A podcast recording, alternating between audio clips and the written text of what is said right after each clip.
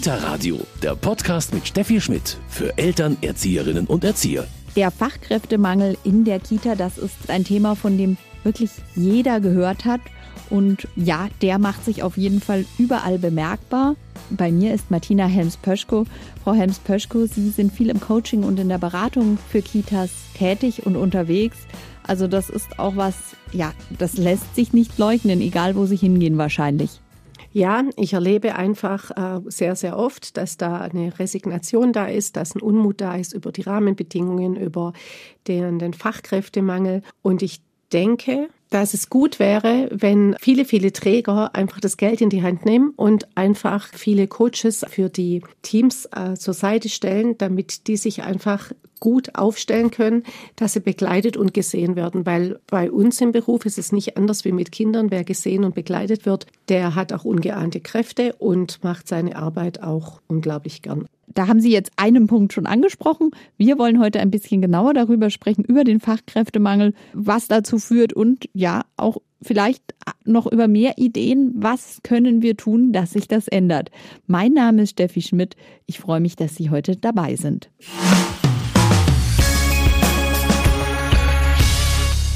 Fachkräftemangel in der Kita, das ist heute unser Thema und darüber spreche ich mal mit Martina Helms-Pöschko, Referentin für Religionspädagogik und Psychomotorik. Und Frau Helms-Pöschko bietet Leitungscoaching und Supervision für Teams an. Grüß Sie. Hallo, guten Tag, Frau Schmidt. Schön, dass ich da sein kann. Frau Helms-Pöschko, den Fachkräftemangel in der Kita, davon haben alle gehört. Sie haben sehr viel Erfahrung, sind lange schon in der Kita tätig gewesen. Was ist denn für Sie so der Hauptauslöser für diesen Fachkräftemangel? Eine sehr, sehr spannende Frage. Und äh, der Fachkräftemangel, der zieht sich ja durch unser Land schon seit vielen, vielen Jahren. Und ich finde, mit Corona ist er so richtig äh, eklatant hervorgekommen. Und ich finde, dass man den Fachkräftemangel an unterschiedlichen Ursachen festmachen kann. Zum einen ist es eine sogenannte Dienstleistung, die einfach in unserer Gesellschaft nicht so anerkannt ist, wie zum Beispiel Managerberufe oder Akademikerberufe Anerkennung, sagen Sie. Erleben Sie das schon immer so? Als Sie diesen Beruf auch ergriffen haben, hätten Sie da auch gleich gesagt, es ist ein Beruf, da ist man nicht besonders anerkannt? Also ich denke, vor 35 Jahren, als ich den ersten meiner Berufe ergriffen habe, da war es, glaube ich, noch ein bisschen anders, weil da war es sehr, sehr schwer, einen Schul- oder Ausbildungsplatz zu bekommen.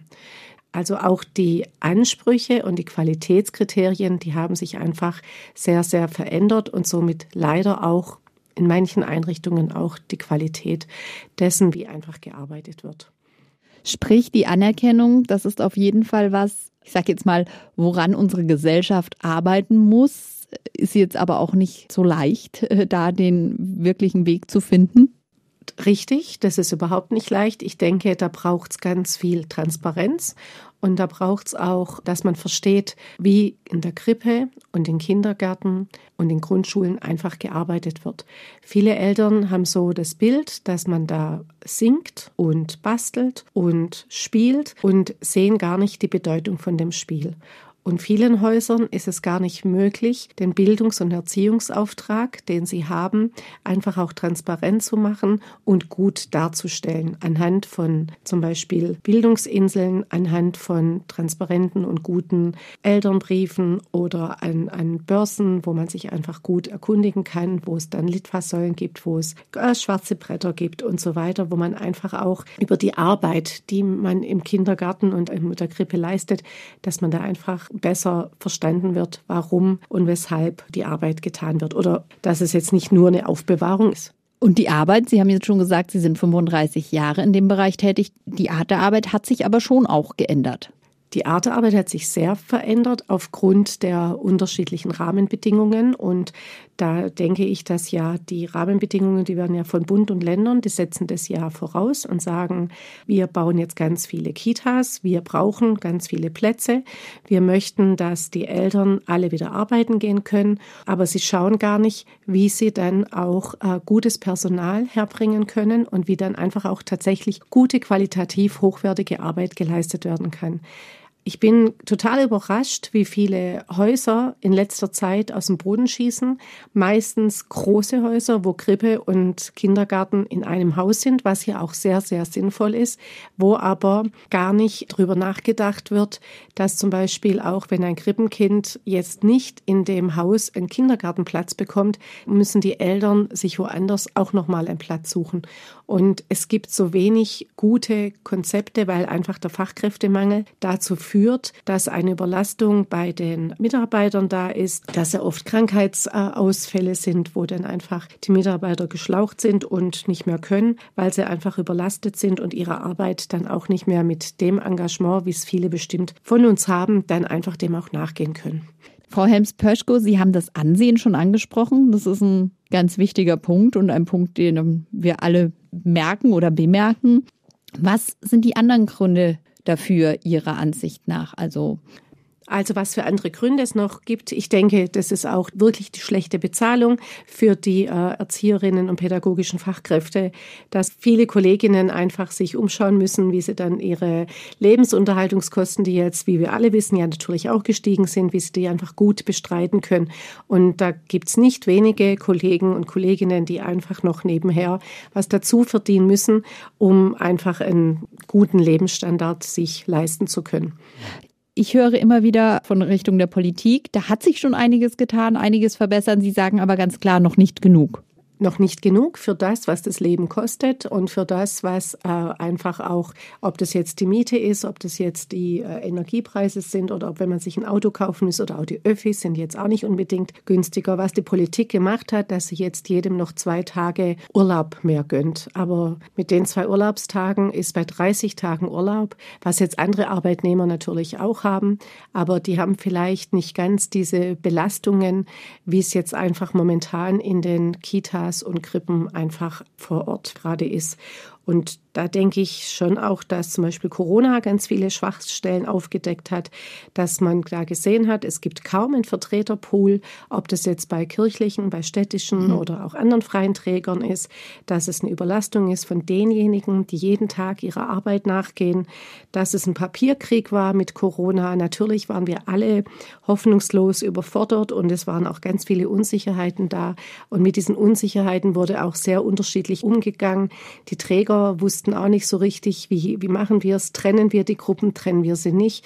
Dann äh, durften die Kinder sich nicht mal selber mehr einschenken. Also die Selbstständigkeit der Kinder, die Rechte der Kinder wurde gänzlich genommen oder ganz viel und damit auch so die Selbstwirksamkeit. Und ich denke, so kleine Kinder in Corona-Zeiten, wenn sie jetzt sechs sind, dann haben sie drei Jahre ihres Lebens, haben sie Masken äh, gesehen, was jetzt nicht schlecht ist, das möchte ich gar nicht schlecht reden, aber einfach diese Unsicherheit von uns Erwachsenen. Es hat ganz viel an Souveränität gefehlt und es hat ganz viel an Menschenverstand gefehlt, wo man sich auch traut zu gucken, wie mache ich es denn für die Kinder möglich, dass die einfach einen guten Platz haben und nicht verängstigt werden. Und da war meiner Meinung nach, ist da ganz vieles schiefgelaufen und auch die Unterstützung für die pädagogischen Fachkräfte vor Ort die waren wirklich sehr, sehr schlecht, weil ich glaube, jeder so überlastet und überfordert war. Aber diese Souveränität hätte man ja nur haben können, wenn man schon davor genug Fachpersonal, Fachkräfte gehabt hätte, oder? Also ähm, eigentlich war das Kind da ja schon in den Brunnen gefallen. Klar, mit einer Krise funktioniert das dann vermutlich gar nicht mehr, oder?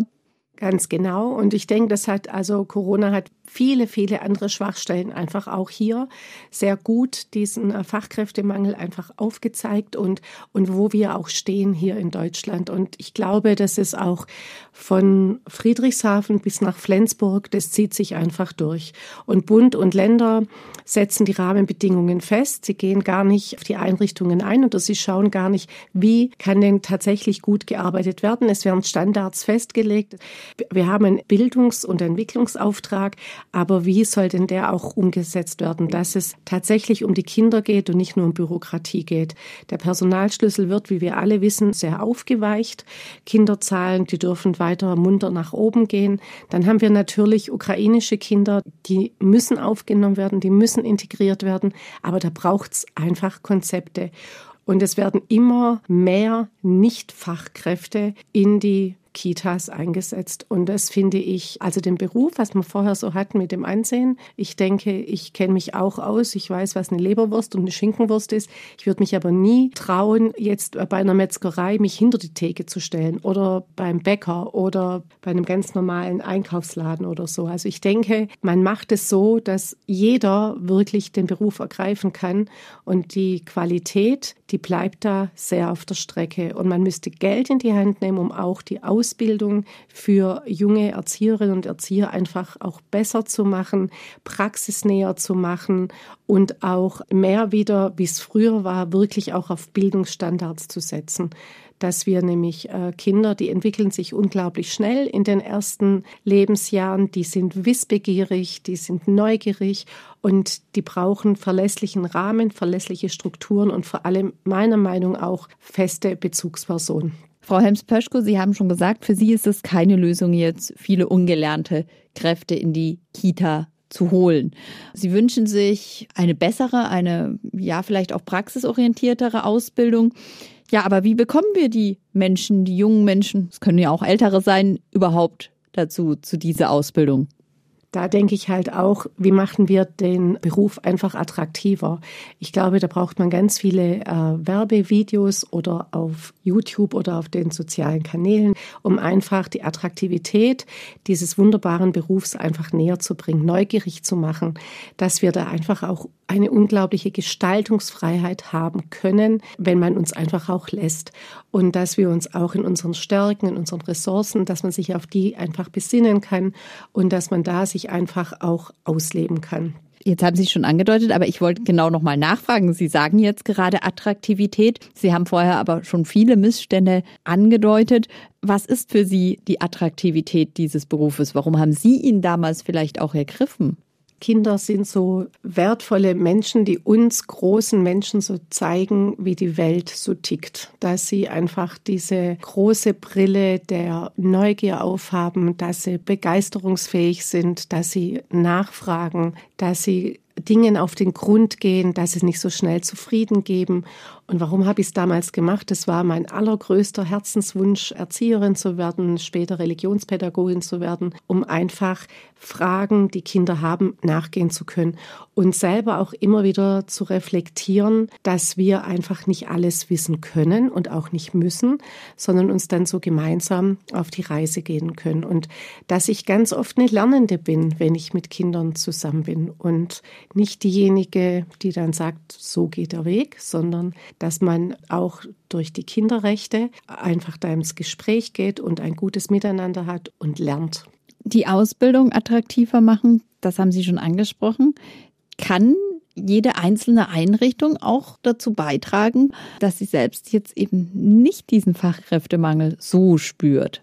Ja, ich denke, dieses Alleinstellungsmerkmal von äh, Einrichtungen und von jeder einzelnen Einrichtungen, das wäre Bombe, wenn das jeder machen könnte und sich einfach Werbung macht, ob das dann im Freundeskreis, im Bekanntenkreis, über Flyer, dass man ins Gespräch geht. Einfach, ich glaube, das ist das Allerwichtigste, dass wir mit Menschen sprechen und dass wir Menschen gewinnen, dass wir in die Schulen gehen, dass dann nicht die Schüler kommen und sagen, ja, ich habe nichts anderes gefunden, jetzt bin ich halt hier, weil ich denke, da spielt man nur mit Kindern. Ich denke, es muss eine Aufklärung stattfinden, welch bedeutsame Arbeit im Kindergarten geleistet wird und dass es ein Erziehungs- und Bildungsauftrag ist und dass der spannend ist, dass er vielseitig ist und sehr, sehr attraktiv ist.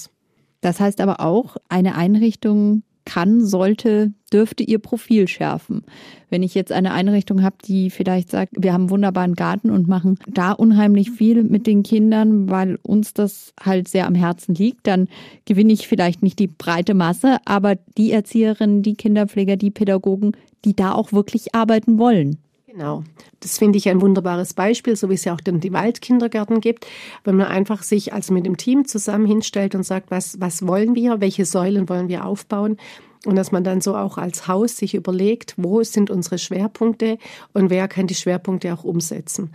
Und ich denke, es bringt ja nichts, wenn ich jetzt einen Literatur Kinderhaus machen möchte und niemand kann mit Gedichten oder mit der Sprache oder wie auch immer groß was anfangen.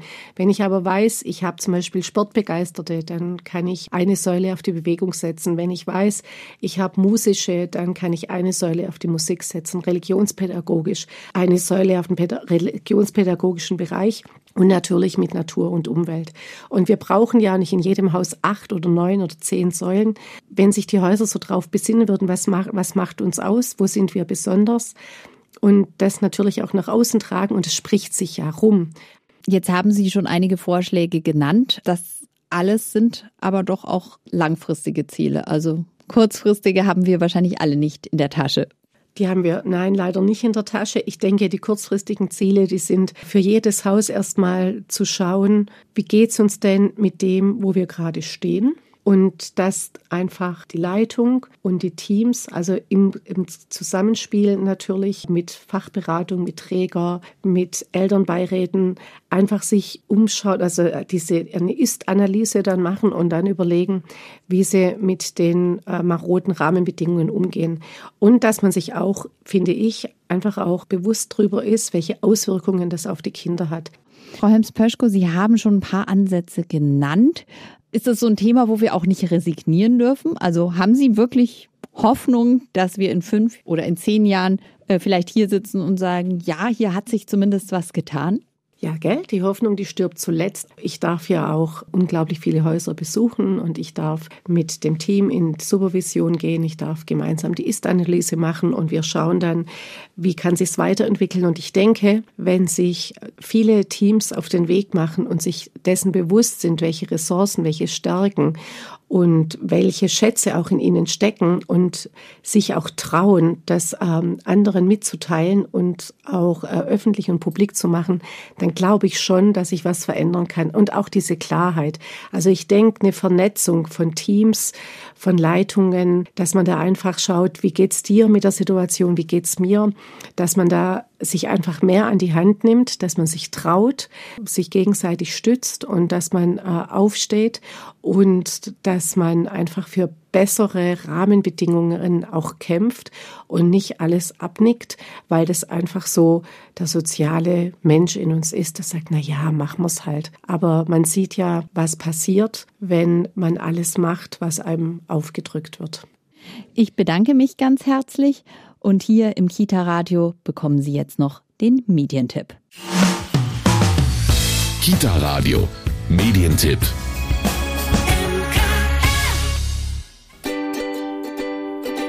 Erfolgreiche Teambesprechung. Methodenkarten für die Kita. Die Methodenkarten sind die perfekte Unterstützung für strukturierte und produktive Teambesprechungen. Die kreativen und leicht umsetzbaren Methoden eignen sich zur Ideenfindung, zur Planung und zur Moderation von Diskussionsrunden. Alle Karten sind mit einer Sketchnote illustriert, die sich gut als Inspiration für die Gruppe einsetzen lässt. Ansprechend gestaltete Zusatzmaterialien wie Vorlagen für Protokolle, Piktogramme, Bilder und vieles mehr stehen als Download zur Verfügung. Methodenkarten für die Kita sind erschienen bei Herder. Kostenpunkt 22 Euro. Das war's mit dem Kita-Radio für heute. Mein Name ist Steffi Schmidt und ich freue mich, dass Sie heute dabei waren. Kita Radio, ein Podcast vom katholischen Medienhaus St. Michaelsbund, produziert vom Münchner Kirchenradio.